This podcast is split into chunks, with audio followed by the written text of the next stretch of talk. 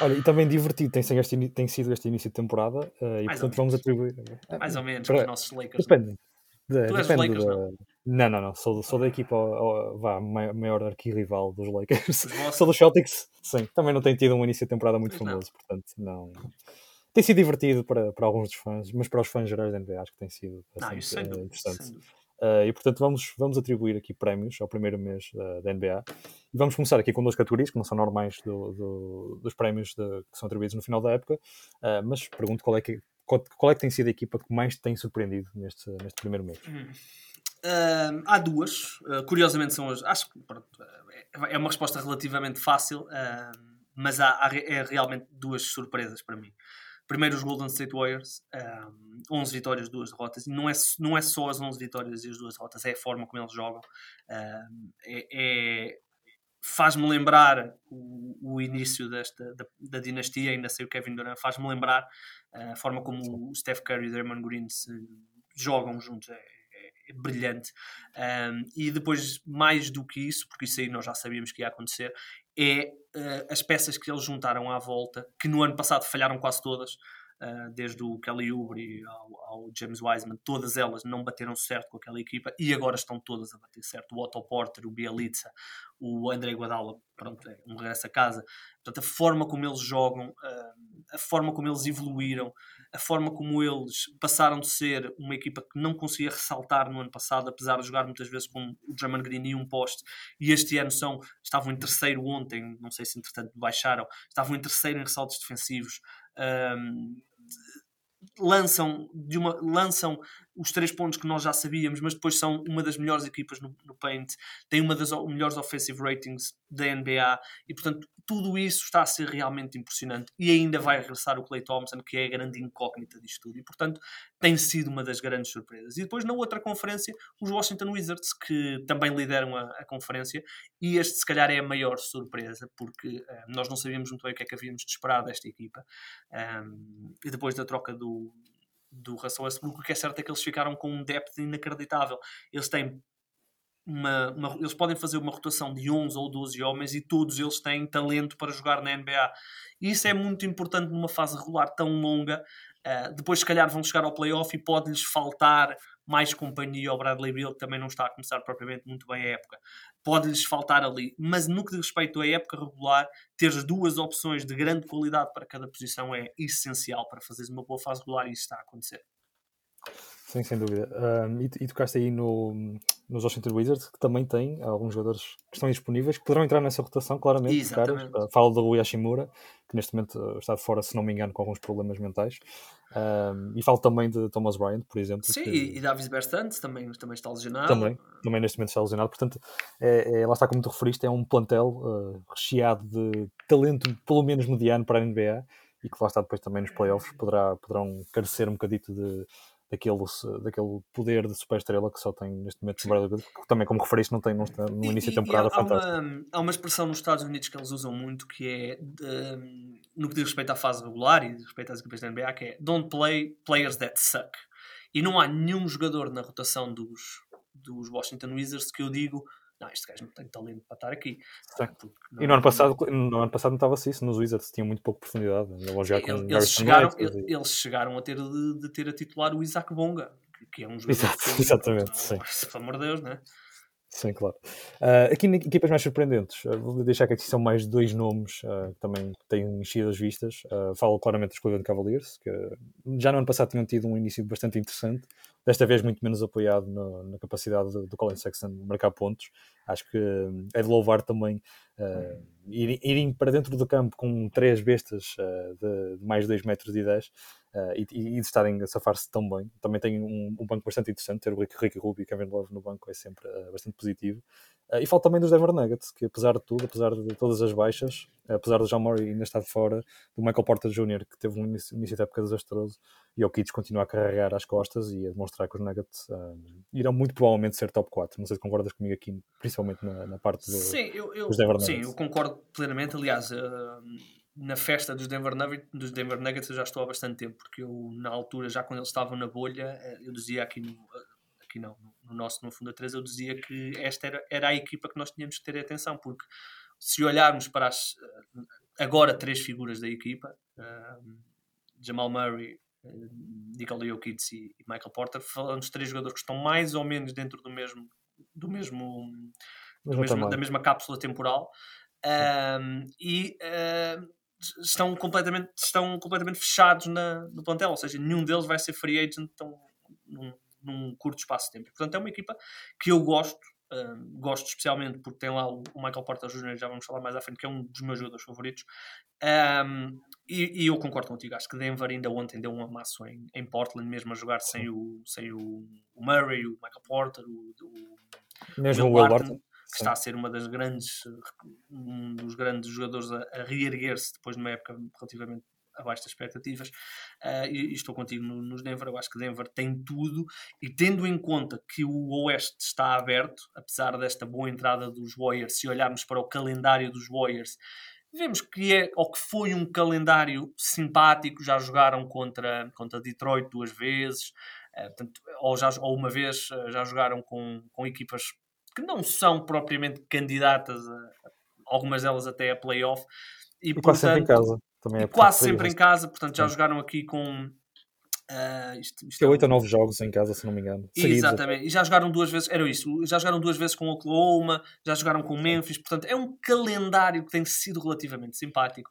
Portanto, tendo o Oeste um, estar tão aberto, um, ou seja, não há um, um daqueles uh, juggernauts, como eles costumam dizer, pode, quando o Jamal Murray regressar, a coisa pode funcionar muito bem. E acho que os Denver estão nessa posição, um bocadinho como, como Phoenix, ou seja, estão ali naquele lugar de se, isto, se a coisa bater ali na altura do playoff, isto, isto dá para ir. Um, e portanto, sim, Denver, eu, eu estou muito confiante que a época pode ser muito, muito positiva. No que toca a equipas mais desapontantes, tu tocaste no, no nome que ia referir, nos Portland Trail Blazers, uh, nem tanto pelo recorde que apresentam neste momento, uh, que se não me engano está ali perto dos 500, uh, uh vitória seis, seis vitórias, oito derrotas. Sim, exatamente. Uh, nem tanto pelo, pelo início da temporada da Emily Lillard, mas mais pela incapacidade de, de mexerem nas coisas, uh, de continuarem a insistir num, num duo entre Lillard e McCollum e de mexerem uh, apenas na, na, ali nas posições de, interiores, uh, que também não, não, não mexem muito, a realidade é essa, uh, vão trocando por jogadores semelhantes, de caráter semelhantes. Uh, mas não sei qual é que será a tua equipa mais apontante, mas acho que aqui sem dúvida os Portland Trail Blazers entrarem novamente na, na, época sem grandes expectativas. É uma, é uma boa questão. Eu acho que a minha equipa mais desapontante tem um asterisco. que são os Pelicans. portanto, tem o asterisco das lesões e, portanto, eu ainda não consigo partir para, para uma análise concreta. Um, tiveram muito tempo sem o Brandon Ingram e estão sem o Zion. A minha equipa mais desapontante eu diria que são os Atlanta Hawks, um, que estavam numa série de derrotas muito grande, ganharam ontem uh, e até ganharam aos Bucks. Uh, mas continuam com um recorde de 5 vitórias uh, e 9 derrotas, portanto bastante negativo. Uh, e era uma equipa que, depois no ano passado ter surpreendido toda a gente na segunda metade da época e ter feito aquilo que fez nos playoffs, este ano havia maior expectativa. E isto é um problema muitas vezes para estas equipas. Aliás, há dois problemas que eu aponto nesta equipa de, de Atlanta. Primeiro é os adversários já não olham para a Atlanta como ah, é mais um jogo. Não, já está um círculozinho. Esta equipa esteve na final da conferência, portanto, nesta noite nós vamos ter que, vamos ter que estar no nosso melhor. E isso acaba por muitas vezes uh, levar a mais derrotas. E depois há um outro problema que eles têm um, que é a questão um, dos. Eles têm demasiada profundidade e têm demasiada. E nós há bocadinho estávamos a dizer que isto é bom uh, ter muito boa profundidade, mas também há momentos em que é mau, e neste caso Atlanta é mau, porquê? Porque há vários jogadores ainda a lutar por contrato. Uh, o Kevin Huerta, por exemplo, renovou e estava fora da rotação praticamente. Uh, e há o Gallinari, e há o DeAndre Hunter e o, e o Cam Reddish que precisam ainda de mostrar para, para contrato. E portanto, isto tudo está a levar a que a coisa não esteja nada estável. Um, e portanto, eles são a minha equipa sensação, ainda, uh, sensação, desilusão. Ainda tem muito Sim. tempo para, para, para refazer isto e vão de certeza refazer isto. Tenho muitas dificuldades em imaginar que eles não terminem nos seis primeiros, uh, mas para já são eles. Em relação a Portland, acho que o, vamos, vamos ter um ano e eu acho que vai ser um ano complicado para, para Portland. Ainda por cima, agora toda a investigação no Nilo cheia. Uh, o, o, o dirigente de basquetebol da equipa, ainda agora trocaram de, de, de presidente também, do grupo. Portanto, está a ser um ano muito complicado. E depois há sempre a questão do Damian Lillard. Eles estão. Porque tu falaste de, de manter este backcourt do CJ McCollum, mas eu também percebo que eles. Um, tenham demorado a perceber se o Damian Lillard ia pedir para ser trocado ou não, ainda por cima ele adiou aquilo até depois dos Jogos Olímpicos, e portanto imagina que eles tinham trocado o CJ McCollum para ter um, um Ben Simmons, estou, estou a colocar uma troca hipotética, e de repente o Damian Lillard diz, dizia não, eu quero me ir embora, e eles de repente estavam ali. Mas isso nem era muito mau, não é? O Ben Simmons acho que seria um projeto Sim, depende, maior. De, do já, depende do que eles dessem, porque imagina que eles, é, eles não vão trocar o CJ McCollum pelo Ben Simmons. Sim, sim. Diretamente. Portanto, imagina que metiam ali mais uma ou duas piques, uh, claro. mais um jogador jovem, percebes? E, e, de repente sim. o Damian Lillard dizia: Não, meus amigos, desculpem lá, mas já, já, já, já não quero mais. E eles de repente ficavam com o Ben Simmons, que realmente seria ótimo, uma boa estrela para construir em, em torno, mas já não tinham piques, não é? Eh, e portanto eu claro. percebo também que eles tenham demorado, agora concordo contigo. É, é, eles já deviam ter mexido, não era neste verão, era no anterior, quando perceberam que o Nurkic já não é o mesmo jogador. Sim, exatamente. Olha, mas ainda falando aí um bocadinho nos Ox, achas que eles deveriam pegar em algumas dessas peças e fazer uma troca por um jogador melhor? Não digo já imediatamente, acho, mas esperar, esperar por algum descontentamento, descontentamento acho, uma, acho uma que sim, acho que vamos ver isso acontecer. Temos que esperar até o 15 de dezembro, né, que é a data neste momento claro, claro. que está com um círculo à volta de todas as equipas, porque no ano passado, este verão tivemos, acho que foi mais de um terço da NBA a trocar uh, de equipa, e portanto os contratos ficam selados até dia, dia 15 e depois é que podem ser trocados. Acho que essa é uma data que vai ser importante. Eu acho que, olhando para uh, o plantel dos Atlanta Hawks, e vemos aqui vários jogadores não são iguais, mas são semelhantes. Ou seja, o Bogdanovich, o Cam Reddish, o Gallinari, o Lou Williams, o Kevin Werther, o Cam Reddish, já disse o Cam Reddish, são todos jogadores que dão, são todos jogadores que são mais ou menos semelhantes, ou seja, que dão mais ou menos o mesmo, dão mais ou menos as mesmas posições e, e portanto, eh, acho que pode haver aqui espaço uh, para avançar para uma para o mercado. Não estou a dizer que eles tenham obrigatoriamente que trocar, mas podem cheirar, ver o que é que há. Eh, e uma destas peças, até porque muito dificilmente eles vão conseguir pagar a toda a gente, uh, portanto, eles vão ter que escolher a certa altura entre o DeAndre Hunter, o, o Kevin Werther e o Cam Reddish, eles vão ter que escolher. Uh, e portanto ainda tem ali o contrato do Galinari, que é um contrato que é muito interessante para ser trocado, e portanto acho que eles vão ser uma equipa até ao trade deadline ativa, especialmente se o recorde não melhorar assim de forma rápida. Olha, vamos então deixar as equipas de lado e vamos a talentos individuais, ok? E vamos atribuir então uh, os prémios, os prémios que são conhecidos, que costumam então. ser prémios finais, mas apenas referentes ao primeiro mês. Portanto, aqui não é uma, uma projeção para, para, para o que será o final da, da, temporada, mas se tivéssemos que atribuir neste momento, se, se a NBA infelizmente terminasse hoje, uh, qual é que seria o teu MVP? Uh, pois, eu, eu, eu disse que ainda não, não consegui decidir, não é? Portanto, ia, ia, ia ser mesmo difícil. Eu acho que o Stephen Curry e o Kevin Durant têm estado uh, a um nível superior a toda a gente. O Stephen Curry de uma forma mais extravagante, porque já fez um jogo de 50 pontos e volta e meia tem ali exibições absolutamente monumentais. O Kevin Durant é de uma forma mais uh, sustentada. Um, o Kevin Durant, assim, sem, sem grande alarido, um, sem grande alarido, tem médias de, de 29,6 pontos, 8,6 ressaltos, 5,1 assistências, uma eficiência brutal. Um, defensivamente também muito bem, um, sempre aqui a fazer os seus blocos, uh, mais ou menos, já, já teve melhor, uh, mas de uma forma paulatina está a fazer uma época monumental. E o Stephen Curry porque está realmente a fazer uma época ao, ao nível do que já tinha feito no ano passado. Uh, e portanto, tinha mesmo. Não, não te consigo dizer. Uh, acho que iria ter que ser mesmo moeda ao ar entre eles os dois, porque acho que os dois estão a fazer, à sua maneira, estão a fazer épocas brutais. E, o, e agora vai tudo vai depender um bocadinho da narrativa. Acho que já se está a começar a criar a narrativa do regresso do Stephen Curry.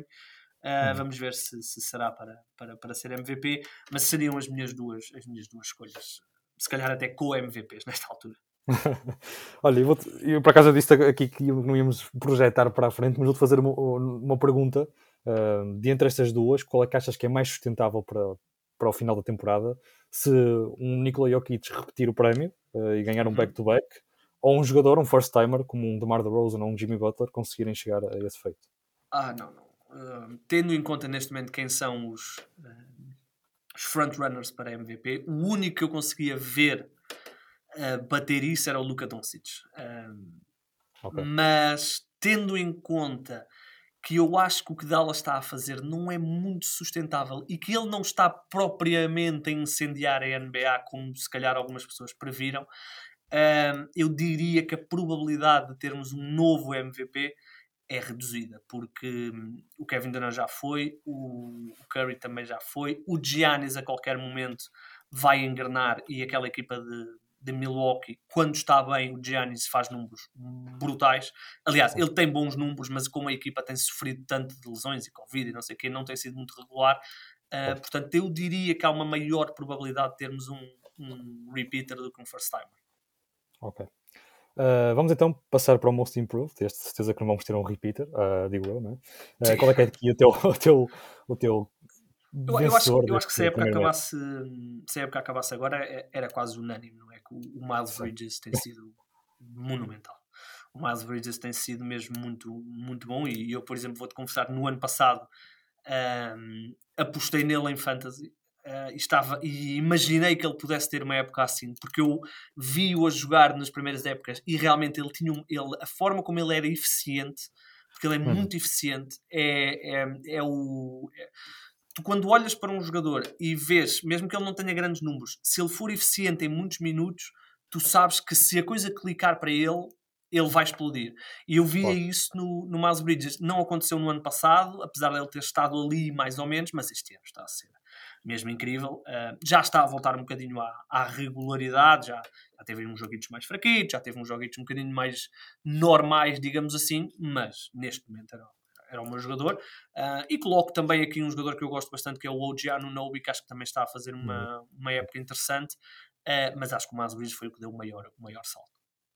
É, realmente antecipaste uh, aqui uma época fantástica, um início de temporada fantástica do Miles Bridges. Uh, colocaria se calhar aqui o nome de Jamorant, uh, que houve aqui também um salto evidente. Uhum. Aquele primeiro ano correu bastante bem, depois o segundo já, já, já também aquele um bocado assim do segundo ano que é bastante e, teve aquela, e teve uma lesão que, que na altura, ele, quando ele regressou, eu achei que ele tinha regressado mais cedo, porque, só para contextualizar, é uma lesão parecida com aquela que o LeBron James sofreu no ano passado, aquela entorse sim, sim, sim. no, no high ankle, como eles dizem. Uh, e, e, ele regressou muito cedo e eu nunca me pareceu que ele estivesse totalmente apto.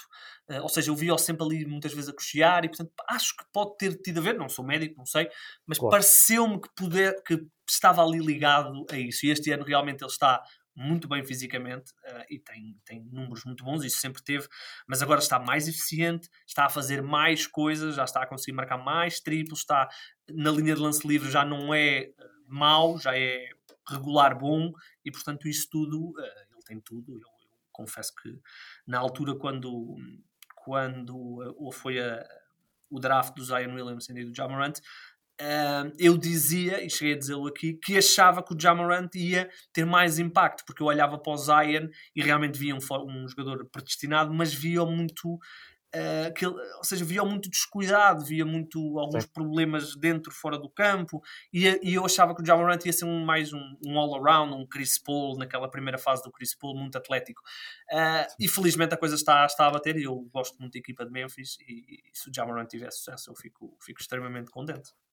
Sim, acho que, acho que ele deu o passo que, que já se esperaria que, que, pudesse vir a dar. Uh, não sei qual é, é a tua opinião, para, para, antes de avançarmos para o próximo prémio, uh, acerca das candidaturas de jogadores de segundo anos a este tipo de prémio. Falo, por exemplo, de Cole Anthony ou Anthony Sim. Edwards, que estão ali na conversa, mas uh, acho que não faz muito sentido, não é? porque é uma evolução natural de, de melhorar após o teu ano. Eu, eu, eu, eu, às vezes tenho essa discussão com, com o Miguel Amaral no nosso podcast, porque ele tem essa opinião e eu acho, eu não concordo assim propriamente, porque eu sei que é evolução natural, mas também é uma evolução natural se tu do teu segundo para o teu terceiro ano fores melhor.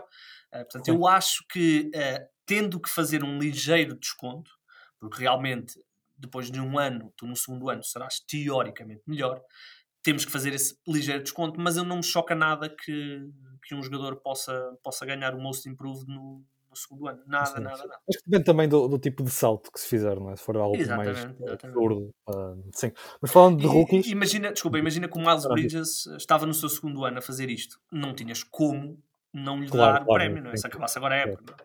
Claro. Fala também, de, lá está, no Anthony Edwards não ser tão surpreendente uh, estar a fazer os números que está, por ser uma escolha número um. Compreendes essa, acho que compreendes essa uh, sim, também. Sim, sim, sim. É, sim. Algo, é algo que à partida já se esperaria dele, que fizesse assim um salto no segundo ano e que fosse melhor. Sim, eu consigo, consigo ver esse, esse ponto de vista. A minha única questão com o Anthony Edwards é que uh, ele é um jogador, uh, ao contrário do Jamorant e do Miles Bridges, ele é um jogador ainda, e, e vou clarificar bem este ainda, ainda muito unidimensional, ou seja, defensivamente sim. não é bom uh, e ofensivamente é um marcador de pontos. E portanto sim. acho que uh, eu quando olho para os prémios gosto de olhar para o all-around. Uh, hum. E portanto um, acho que ele ainda está naquela fase. Ele entrou na NBA como marcador de pontos, nos Minnesota Timberwolves não teve que fazer mais do que marcar pontos, ao contrário de um, de um Jamarant, que, te, que, não, não pode só marcar pontos, não é? tem, tem claro. que controlar todo aquele, todo aquele ataque. Mas como estava a dizer, falando de rookies, qual é que é o teu rookie do ano e porque é que é o Evan Mobley? Uh, sim, eu, eu, tenho o Evan Mobley, uh, acho que tem sido o jogador mais constante. Uh, obviamente o, o, o Jalen Green volta e meia tem aqui jogos onde marca muitos pontos mas acho que a forma como o Evan Mobley uh, entrou na liga, uh, especialmente depois de a Summer League não lhe ter corrido bem, a forma como ele entrou, e não é o entrar e fazer eh, média de 20 pontos, não é isso, é a forma como ele defensivamente já é tão bom. Ele já é o jogador da NBA, não dos rookies, jogador uhum. da NBA que mais uh, contesta lançamentos. Isso é muito importante, ou seja, quer dizer que ele sabe sempre onde estar. Uh, e se juntarmos a isso uh, médias de 8 ressaltos, de quase 16 pontos, a jogar muitos minutos, vemos que é um jogador que entrou na NBA muito preparado para entrar na NBA, enquanto o Cade Cunningham, que é um jogador que eu acho que se estivesse numa situação mais estável iria fugir com o prémio, porque acho que aquilo que ele entrega ao jogo é, é, realmente impressionante. Só que ele entra na época lesionado, entra na época numa equipa que basicamente uh, está-se a borrifar para a época. Um, portanto, ao início ele nem sequer ia jogar back-to-backs, depois ele lá, lá vai jogar back-to-backs, uh, depois, depois teve uma lesão que ninguém explicou ao certo. Imaginámos que ele podia falhar só o primeiro jogo, depois afinal já falhou as duas primeiras semanas. Uh, portanto, acho que vai ter uma época assim um bocadinho de irregular. Um, e depois há o, há o, jogador de Toronto, que agora está a falhar o nome. Scotty Barnes. O Scotty, Scotty Barnes, Barnes, que acho que também está a fazer uma época ao nível do a um nível também muito interessante. Obviamente já estamos a ver um declínio nos números desde que o Siakam regressou e que ele foi uh, colocado um bocadinho mais para, para a posição 3, 4 na luta com o, com o luta, entre aspas, com o Anunobi, portanto já estamos a ver uhum. os números a descerem um bocadinho, mas vejo também aqui muita regularidade, uh, ainda que acho que o, o, Evan Mobley vai ser o a não ser que o, que o Cade Cunningham realmente exploda, uh, acho que o Evan Mobley vai acabar por, por levar o prémio. Sim, e o, que também é engraçado neste momento é que normalmente a, rookie do, uh, a corrida do rookie do ano entre rookies em equipas menos boas a fazer bons números. Normalmente é este, é este vá, o padrão geral. Neste uhum. momento, acho que os candidatos principais, Evan Mobley e Scottie Barnes, à data, estão a fazer bons números em equipas com bom rendimento Sim. e até se calhar um impacto que não se esperaria, uh, tanto ofensivo como defensivo, como falaste também o Scottie Barnes, uh, a ter um impacto muito bom defensor. Sim, sim. Muito bom defensor. Mas há uma, há, uma, há uma coisa que já temos visto mudar um bocadinho, que é, antigamente o, havia muitos rookies do ano que estavam realmente nessas situações, como está o Cade e como está o, o Jalen Green. Mas se olharmos para o passado recente, temos visto uh, rookies do ano em equipas que estão em lutas e eles valorizarem isso. O Jamarant, o Luka Doncic. O Jamarant, exatamente. E mesmo no ano passado, o Uh, que é que foi Lamelo. o do ano? Lamelo. Ah? E mesmo o Lamelo, exatamente, mesmo o Lamelo Oi. e o próprio Anthony Edwards uh, estiveram em equipas, os Minnesota um bocadinho abaixo, mas os, os, uh, os Charlotte Hornets em, em play-in, portanto, em equipas que têm outros objetivos que não uh, fazer tanking. Uh, e eu, eu valorizo isso porque eu olho para, para aquilo que tem feito o Jalen Green e para mim o Jalen Green tem sido, eu vou dizer uma desilusão, mas uh, eu já estava preparado para esta desilusão, porque falamos de um jogador uh, que é um base rookie atirador e, portanto, vai Sim. ter durante os primeiros dois, três meses da. da, da Como o Anthony Edwards na semana Exatamente. Da foi muito Exatamente, acho que é o melhor exemplo. Vai ter dificuldades e estamos a ver essas dificuldades.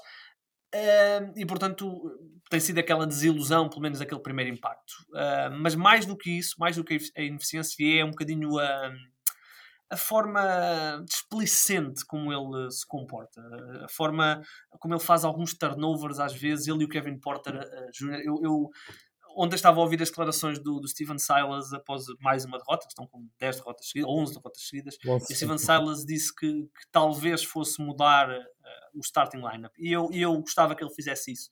Uh, não, não porque eu não, não gosto de ver o Kevin Porter ou o Jalen Green, mas acho que a forma como eles dois se comportam a nível de displicência é abismal. É, são turnovers muitas vezes que não fazem sentido. Fazem lembrar às vezes o Russell Westbrook nos seus piores dias.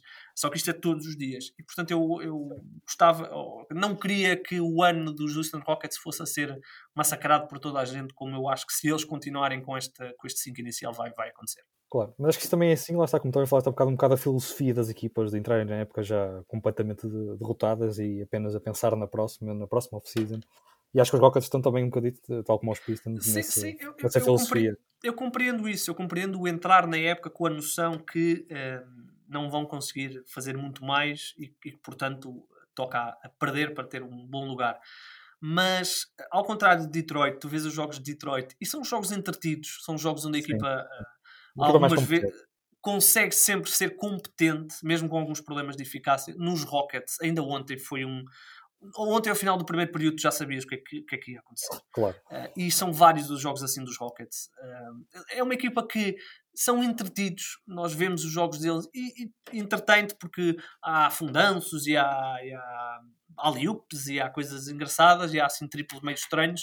Uh, mas depois aquilo tudo somado é, é perder e muitas vezes os resultados até são enganadores, porque eu, por exemplo, lembro-me de um jogo que eles fizeram com, com os Miami Heat, onde eles perderam, se por 7 ou 8 pontos. Uh, mas perderam por 7 ou 8 pontos porque Miami completamente uh, tirou o pé do, claro, um, do acelerador. Uh, aliás, desculpa, eu disse Miami, Dallas. foi, foi o jogo com Dallas. Um, onde eles ganharam, se por 10. Mas porque Dallas, a certa altura, disse: Ah, não, tranquilo. Porque eles já tiveram derrotas pesadíssimas e, e eu Portanto, eu gosto que as equipas, mesmo tendo essa noção, pelo menos consigam ser competitivas, até porque ninguém quer, uh, numa época inteira, ter 82 jogos uh, desinteressantes. E, no fundo, estamos a ter neste momento com os Rockets são 82 jogos desinteressantes. Claro. E já, já entra o paradigma de, de, mudar o calendário, mas vamos manter-nos na, na, na, questão dos prémios e vamos a Defensive Player of the Year. Qual é uhum. que é neste momento o teu eleito?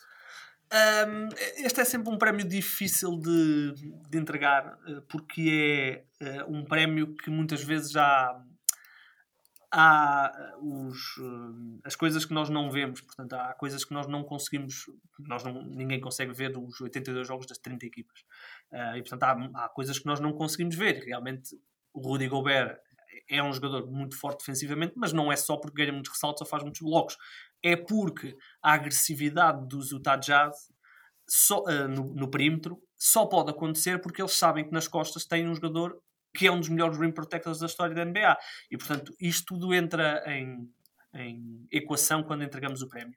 Posto isto, o jogador que me tem impressionado mais a nível defensivo, não só um, pelos ressaltos que ganha, ou pelos blocos, ou pelos roubos que faz, mas pela, pela forma como ele lidera, quase como um quarterback, ao contrário, neste caso a defender, Sim. é o Draymond Green.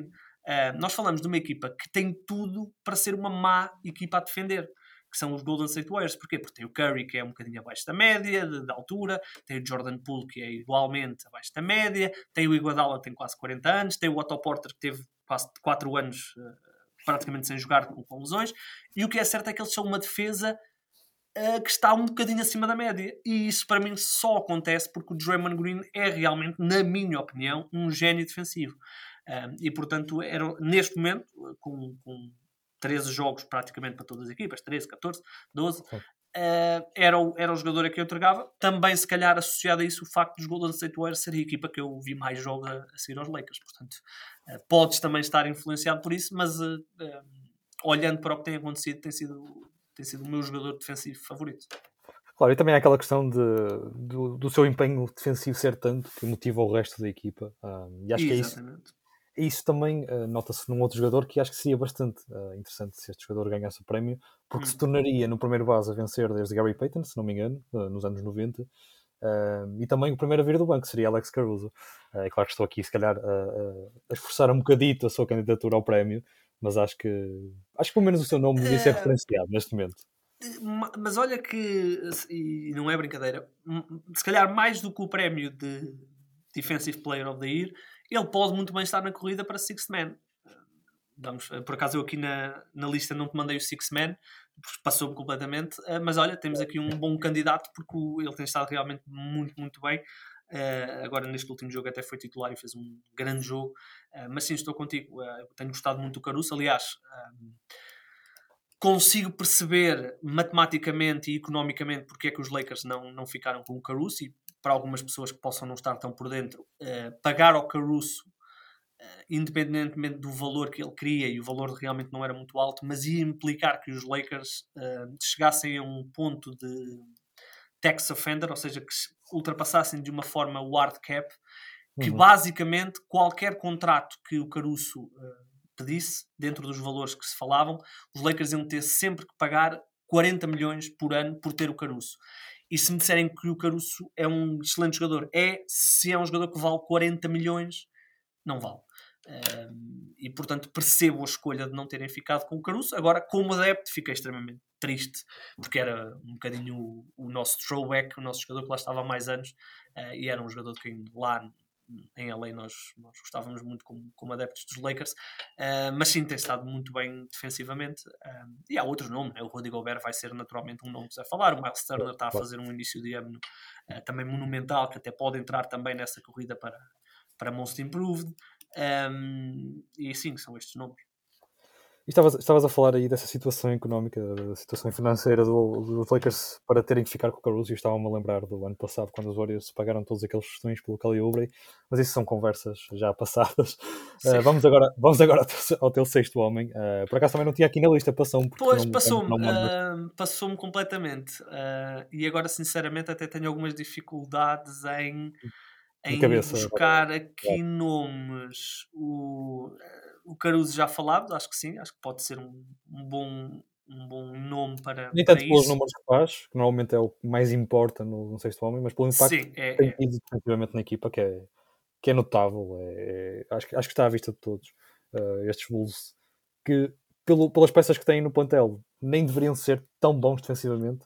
E acho que também há, há um bocadinho à face como, como o Draymond Green, que tem um impacto pela sua mentalidade, pelo seu empenho dentro do campo, que depois trans, é? transfere-se para, para os outros uhum. jogadores. Um, e acho que isso pode, pode, pode estar na corrida, pelo menos, para, para sexto homem, como referiste. Não sei se tens mais algum nome, talvez tenho, o Taylor Reed. Tenho, tenho mais, mais um nome que é o Montrezl Harrell, uh, que depois okay. de um ano onde ele, onde ele desapontou bastante nos, nos Lakers, mas desapontou porque as expectativas eram maiores e desapontou especialmente claro. por causa dos playoffs. Ele volta para um, para um papel de sexto homem numa equipa que não tem tanta responsabilidade e tem números muito bons, 18 pontos, 9 ressaltos, é sempre aquela eficiência que ele, que ele nos apresenta, sempre muito boa, ressaltos ofensivos, energia. Portanto, acho, aliás, eh, agora assim, fiz aqui uma curta análise de, de, do que tem acontecido e até diria que provavelmente ele é o front-runner para, para ser, para ser o, o sexto homem, eh, especialmente porque o Derek Rose começou a época muito lentamente, uh, que eu até achava que, que ele ia ser um excelente candidato, porque estava a contar que o Kemba não jogasse uh, mais jogos e que ele pudesse assumir, porque o Kemba realmente está um bocadinho já está um bocadinho ultrapassado e achei que ele poderia explodir um bocadinho mais, mas também não aconteceu. Portanto, eu acho que neste momento, se acabasse a época agora, se calhar dava o Montrezl e, e, acho que seria merecido. Uh, aliás, não sei se vais acompanhando uh, o MVP tracker do Basketball Reference, mas o Montrezl anda por ali pelo meio já desde o início da temporada. Anda por ali perdido, em quinto, sexto lugar. Acho interessante uh, essa, essa forma que o, que o site tem. vai, Sim, é vai mais analítico. Ali. Não é mais Sim. analítico, é totalmente analítico. Sim, e vai, vai colocando ali no, nos lugares mais cimeiros, por acaso. Acho interessante. Por acaso era não engraçado se, se o Montrezl fosse MVP. É assim, muita coisa teria que acontecer, não é? Uh, mas, ah, aliás, tinha que acontecer coisas inacreditáveis Exato, para exatamente. fazer ao ser há uma, há uma liga para acontecer, acho que seria a NBA. Acho que estamos de acordo. Um, vamos então ao último prémio, uh, treinador do ano, para depois falarmos uhum. também dos jogadores que nos têm desapontado e que nos têm uhum. surpreendido. Uh, o treinador do ano eu dei ao, ao Wes uh, Ansel Jr., o, o, filho do lendário Wes Anseld.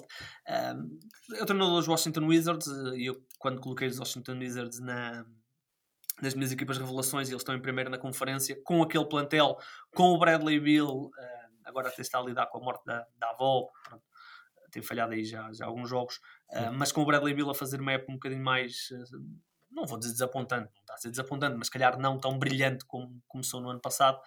Um, eu, eu, coloco o. Ansel, coloco a equipa a jogar bem. Eu gosto de ver os Washington Wizards jogar. Ainda ontem, uh, aliás, uh, anteontem vi o jogo deles, uh, no sábado, se estou exatamente, vi o jogo deles e, é e dá, dá, gosto de ver a equipa, dá gosto de ver a equipa jogar. Um, e portanto, é, foi, foi a minha escolha. E, mas queria só dar aqui uma menção a um treinador que, que eu muitas vezes até brinco Uh, e até porque ele foi treinador dos teus Boston Celtics e portanto ganhará para sempre o meu, o meu ódio uh, que é o Doc Rivers. Um, os Philadelphia estão numa série de quatro derrotas uh, e estão com oito vitórias e seis, e, e, seis derrotas. Uhum. eles estavam antes desta série com oito vitórias e duas derrotas. Eles lideravam o, Oeste. E falamos de uma equipa que tem atravessado uma época absolutamente inacreditável porque não só estão a lidar com a questão toda do, do Ben Simmons, que é pública, não precisamos falar aqui dela. Como o Joel Embiid se aleijou no joelho no primeiro jogo, uh, tem jogado condicionado. Uh, depois, uh, metade do plantel apanhou Covid. Depois, à medida que eles estavam quase a regressar, o Joel Embiid apanha Covid. E a equipa está-se a conseguir manter, uh, obviamente agora com quatro derrotas caiu um bocadinho, mas se o Joel Embiid não tivesse apanhado Covid, se calhar continuavam ali no topo do Oeste. E para mim, uh, o trabalho do Doc Rivers tem sido bom. A equipa joga bem, joga à imagem do que jogava nos últimos anos. Tyreek Smexy tem estado a ser, uh, se calhar, um jogador também. Uh, Podemos ter mencionado para Most Improved. Para sim. Most Improved, exatamente. Obviamente, aí já entrava aquela nossa discussão de se jogador de segundo ano. Claro. Uh, mas uh, sim, quero só dar esta menção ao Doc Rivers, que tanta vez é, é criticado, que agora merece aqui uma, uma palavrinha. A equipa não está sensacional, mas tem, tem realmente um, há um contexto para não estar, se calhar, num, num lugar ainda mais acima. Sim, e neste momento com, com tantas ausências, não sei se te faz lembrar um bocadinho daqueles Clippers de 2019, quando, quando o Doc Rivers realmente conseguiu levá-los até aos playoffs sem grandes estrelas. Uh, eu falo, claro, com, com o Embiid fora um, e, e com o Tobias, apoiado também no Tobias Harris, que era a sua principal figura nessa altura. Uh, sim. Ah, eu acho, eu acho que ele se sente confortável neste ambiente. Acho que essa é a realidade. Eu, eu, é assim, o Doc Rivers é um treinador que, que tem eh, sucumbido à pressão. Uh, mas é engraçado, porque apesar de realmente haver esta ideia de que ele é um, um treinador uh, que sucumba à pressão, é uma coisa recente, porque eu lembro-me quando ele estava nos Celtics. Uh, nunca, ele nunca foi apontado como o culpado de algumas derrotas dos Celtics. Aliás, ele era muitas vezes apontado como o, o homem que conseguia extrair ainda mais daquele plantel. E eu lembro-me obviamente ele teve um plantel muito, muito bom quando, quando teve o Big Tree. Uh, mas o, aquilo que, que, ele conseguiu extrair do Rondo, uh, aquilo que ele conseguiu fazer com um plantel já muito envelhecido perante o, o pico dos Miami Heat, uh, os Celtics estiveram muito, as pessoas não se lembram muito disto, mas os Celtics do Doc Rivers estiveram muito, muito perto de eliminar os Miami Heat de LeBron James, Dwayne Wade, Chris Bosh e de Ray Allen. Portanto, aqueles uh, super Miami. E foi preciso que o LeBron James fizesse uma das melhores exibições da história dos playoffs uh, no, no, no, no TD Garden para, para conseguirem os Miami eliminar os, os Celtics. Um, e portanto o Doc Rivers viveu muito. Agora, claro, teve aqui dois momentos eh, que vão marcar para sempre a sua carreira, não é? Aquela eliminação perante os, os Denver Nuggets, onde a equipa dos, dos eh, Clippers completamente colapsou, igualmente no ano passado, onde os, os, os Philadelphia deviam ter vencido confortavelmente os Atlanta Hawks e acabaram por, por perder também. E não, e não te esqueças daquela dos Clippers contra os Rockets, que também foi 3-1, se não me engano. Em que os Rockets ah, exatamente. Trás, assim, com o James Harden. Sim, também... mas aí, mas nessa, uh, pronto, obviamente. Mas era os, é um os, tais, tais Clippers. Exatamente, é um 3-1, mas é, foi, foi mais, foi mais uh, aceitável. Agora, claro. aquela equipa dos Clippers, uh, perante os Denver Nuggets a ganhar por 3-1 com Kawhi Leonard e Paul George, especialmente o Kawhi Leonard a fazer os jogos que estava a fazer, ter sido eliminada foi, foi, foi estranho. Foi, foi estranho. Sim, foi estranho, no mínimo. Uh, vamos então falar de jogadores mais desapontantes e mais surpreendentes. Vou-te perguntar primeiro o desapontante e vou-te primeiro dizer o meu. Um, até, até, tenho dois, são da minha fantasy. Acabei por, se calhar, também um bocado influenciado porque me tenho desapontado em termos de resultados na liga. Uh, mas falo Kevin Porter Jr., que pensei que daria um salto maior agora com mais tempo, embora tivesse que partilhar o campo com Jalen Green. Com o facto de John Wall uh, não jogar e uma equipa em clara reconstrução, pensei que ele pudesse ter aqui um impacto maior e também Sadiq Bey, um, que embora esteja ali um bocadito na, nas sombras do, do, Jeremy Grant, que é um jogador uh, que precisa muito mais bola e que acaba por ser uma solução mais principal para, para a equipa dos Pistons, acho que estes jogadores foi, foi até a razão pelas quais escolhi. Pensei que poderiam ter um impacto, não, não digo um salto ao nível do Miles Bridges, mas pudessem dar aqui um próximo passo na sua carreira. Qual é, que é o, jogador, o jogador que tem mais apontado neste momento? Uh, é o Michael Porter Jr. Um, é um jogador que um, no ano passado, até eh, em Fantasy, foi uma das minhas grandes apostas. Porque eu, quando no início da época passada vi o Michael Malone a dizer que o Michael Porter ia ser titular, ou que rapidamente iria ser titular, eu, eu disse logo para mim que tinha que apanhar este jogador, porque é um, porque era um jogador que ia espaços uh, na bolha, uh, e mesmo na época anterior eu tinha visto, e é um jogador inacreditavelmente eficiente, muito bom nos, uh, a controlar as tabelas, Uh, um jogador que defensivamente não é bom, é bem longe disso, mas tem uma capacidade atlética que lhe permite muitas vezes recuperar algumas situações que a sua falta de atenção uh, uh, lhe causam. E, e, e, e, no ano passado realmente ele explodiu. Foi um, um dos jogadores a correr ao, ao Most Improved Player. Um, e, e, eu, por acaso, no ano passado tive alguma. Não é sorte, tinha mais ou menos a noção que ele e que o Ojiano Nobi iam ter grandes épocas e felizmente os dois tiveram e foi duas das minhas rochas na, na, na, conquista da Fantasy. Uh, e este ano, depois da renovação de contrato, uh, onde eu achei que, aí, que ele ia estar mais tranquilo em relação ao seu papel na equipa, uh, começou muito, muito mal. Entretanto, já se lesionou e agora a MRI, pelos vistos, veio veio sem nada, mas o treinador ontem disse que ele ainda ia estar fora. Uh, ele usou a expressão no foreseeable future, portanto não se sabe. Mas o, a eficiência desapareceu, os ressaltos desapareceram, os pontos não desapareceram, mas tiveram uma quebra quase de 7 pontos. Portanto, tem sido o meu jogador mais, mais desapontante desse tipo de jogadores porque depois, claro, temos que falar do. Já falámos, né? não, não vamos perder mais tempo. O do Damian Lillard e do, e do Brad Bill. O Damian Lillard uh, agora está lesionado e é uma situação que já se andava a falar desde os Jogos Olímpicos, onde ele esteve também muito mal. Sim, sim. Uh, e já se falava deste problema no abdômen do, do Damian Lillard. Vamos ver o que é que isto vai dar, porque eu já li reportes uh, que traçam aqui um cenário negro. Onde dizem que ele tem andado a jogar com uma, uma lesão relativamente grave não é grave acabar a carreira, mas que pode implicar uma, uma paragem longa. Claro. E eu tenho algum medo, hum, e isto acontece todos os anos, portanto, nós nunca sabemos que é, quando é que vai acontecer, mas acontece todos os anos. Tenho algum medo uh, que se os Portland continuarem a desapontar e se daqui, se calhar, no Natal tiverem aqui um recorde extremamente negativo, eu não me chocava nada que o Damian Lillard fosse fechado para o resto da época para, para fazer algum tipo de cirurgia. E portanto uh, temos este alerta e depois o Bradley Bill já falámos também. Já falámos há um bocadinho. E acho que isso seria bastante alarmante também pela, pela situação do jogador poder querer mudar de, de cenário. Embora ele, embora ele seja convicto quando diz que, que quer ficar em Portland, uh, mais, não está fácil mais, a situação. Mais a situação ou menos, porque depois ele também revelou que esteve a conversar com o LeBron James e com o em sua casa, Anthony Davis. Uh, portanto, é assim, ele, ele, o Damian Lillard parece um dos jogadores mais uh, verdadeiros quando fala.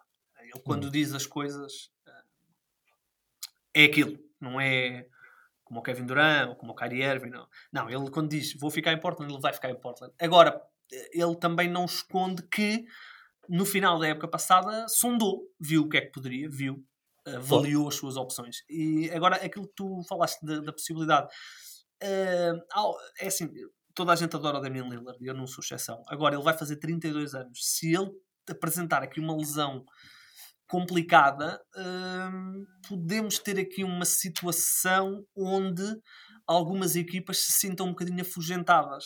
Uh, e quando eu digo algumas equipas, uh, sabemos quais são as equipas que, que olham para o Damian Lillard, que são os, os 76ers e os, e os Knicks. Um, e portanto, é, é, estou muito curioso para ver o desfecho desta, desta situação. Agora, temo que o Damian Lillard possa ter aqui uma época, talvez a pior época da, da carreira, uh, e que se as coisas não estiverem a correr minimamente normais para Portland, que ele possa ser, a certa altura, desligado da época. Uh, porque tenho lido algumas coisas assustadoras sobre essa teórica lesão que ele pode ter. Claro, e falando de coisas positivas, para terminar também e passarmos para o nosso jogo, que teremos um jogo mais à frente, qual é que é o jogador uhum. que mais te tem surpreendido? Uh, Deixa-me tentar adivinhar, será Miles Bridges ou não? Uh, é assim, é o Miles Bridges, mas já falámos, não é? Sim, uh, claro. Já, já falámos. Ora bem, o jogador que me tem impressionado mais, sem querer ir aos, aos àqueles jogadores que eu já falei a nível de, de Kevin Durant, Kerry, não sei o quê, é claro. um jogador que eu não gosto. Acho que é, ou achava até há pouco tempo, que era um bocadinho uh, sobrevalorizado, mas que tem estado a fazer um arranque de temporada que eu não imaginei que ele ainda pudesse fazer, que é o Damar DeRozan. Uh, o Damar DeRozan tem uma... O Damar DeRozan é um jogador que cresceu em, em Toronto, naquelas equipas que dominavam na fase regular e depois chegavam ao playoff e não tinham hipótese nenhuma. Uh, depois teve ali alguns anos em, em San António, onde ninguém lhe prestava muita atenção, mas onde os números são muito interessantes. Mas o Damar DeRozan tem uma coisa, tem duas coisas muito específicas, muito características dele. Primeira coisa que ele tem, o Damar DeRozan, a par do Trey Young, é talvez o pior defensor da NBA na posição base. É, é literalmente ele, ele, ele, não quer saber dessa, de, desse momento defensivo. Uh, e depois ele tinha uma outra coisa que é um dado que eu acompanho há já alguns anos e que o DeMar DeRozan, sendo um All-Star e sendo um jogador que, que, pronto, já foi uma estrela da liga, agora está a recuperar um bocadinho esse estatuto, todas as equipas onde ele esteve eram melhores em nível de net rating, de defensivo, de ofensivo, sempre que ele estava no banco. Uh, e eu lembro estatística também, bastante E eu, uh, exatamente, eu vi essa estatística e dizia, ok, uh, se calhar estes números são um bocadinho inflacionados pelo usage e não sei o quê, e porque ele é bastante eficiente. Agora, o que ele tem estado a fazer neste ano, um, ehm, esta dupla com o Zach Lavine, com o Lonzo Ball a ser um bocadinho o, o atirador, uh, eu estou a render-me um, ehm, ao Damar DeRozan e, portanto, vou destacar o Damar DeRozan como um jogador que me tem estado a surpreender mais, porque achava que ele não tinha isto, já não tinha isto no seu, no seu, no seu arsenal. Eu acho que ele beneficiou muito esta estadia em San António e acho que o melhorou como, como jogador, digamos assim. Acho que é um jogador muito uhum. mais completo e muito mais capaz de, de se adaptar ao, ao, tipo de situação, que era algo que não via, pelo menos nos anos em, em Toronto. Em Toronto, permite, sim. Não sei se me permite dizer Lebronto, uh, Lebronto que, é, que, é, que, é, o que faz mais lembrar esse, esse, esses anos da equipa dos Raptors que não, não conseguia ser bem sucedida uh, até à tal troca. Mas então vamos deixar uh, estes, estes, prémios que já foram atribuídos. Eu vou deixar já aqui o nome de Jarrett Allen, que foi um jogador que eu, consegui, que eu selecionei para a minha fantasy e que mais me tem uhum. surpreendido. Não que ele não, não fosse capaz de, de, fazer estes números e também está numa situação em que, que lhe é permitido jogar, Uh, mas acho que está a fazer também um início de temporada bastante interessante, apesar de estar a jogar com, com agora nem tanto com o Laurie Martin, porque se não me engano também está de fora por, por questões COVID. físicas, uh, COVID. COVID, COVID é isso.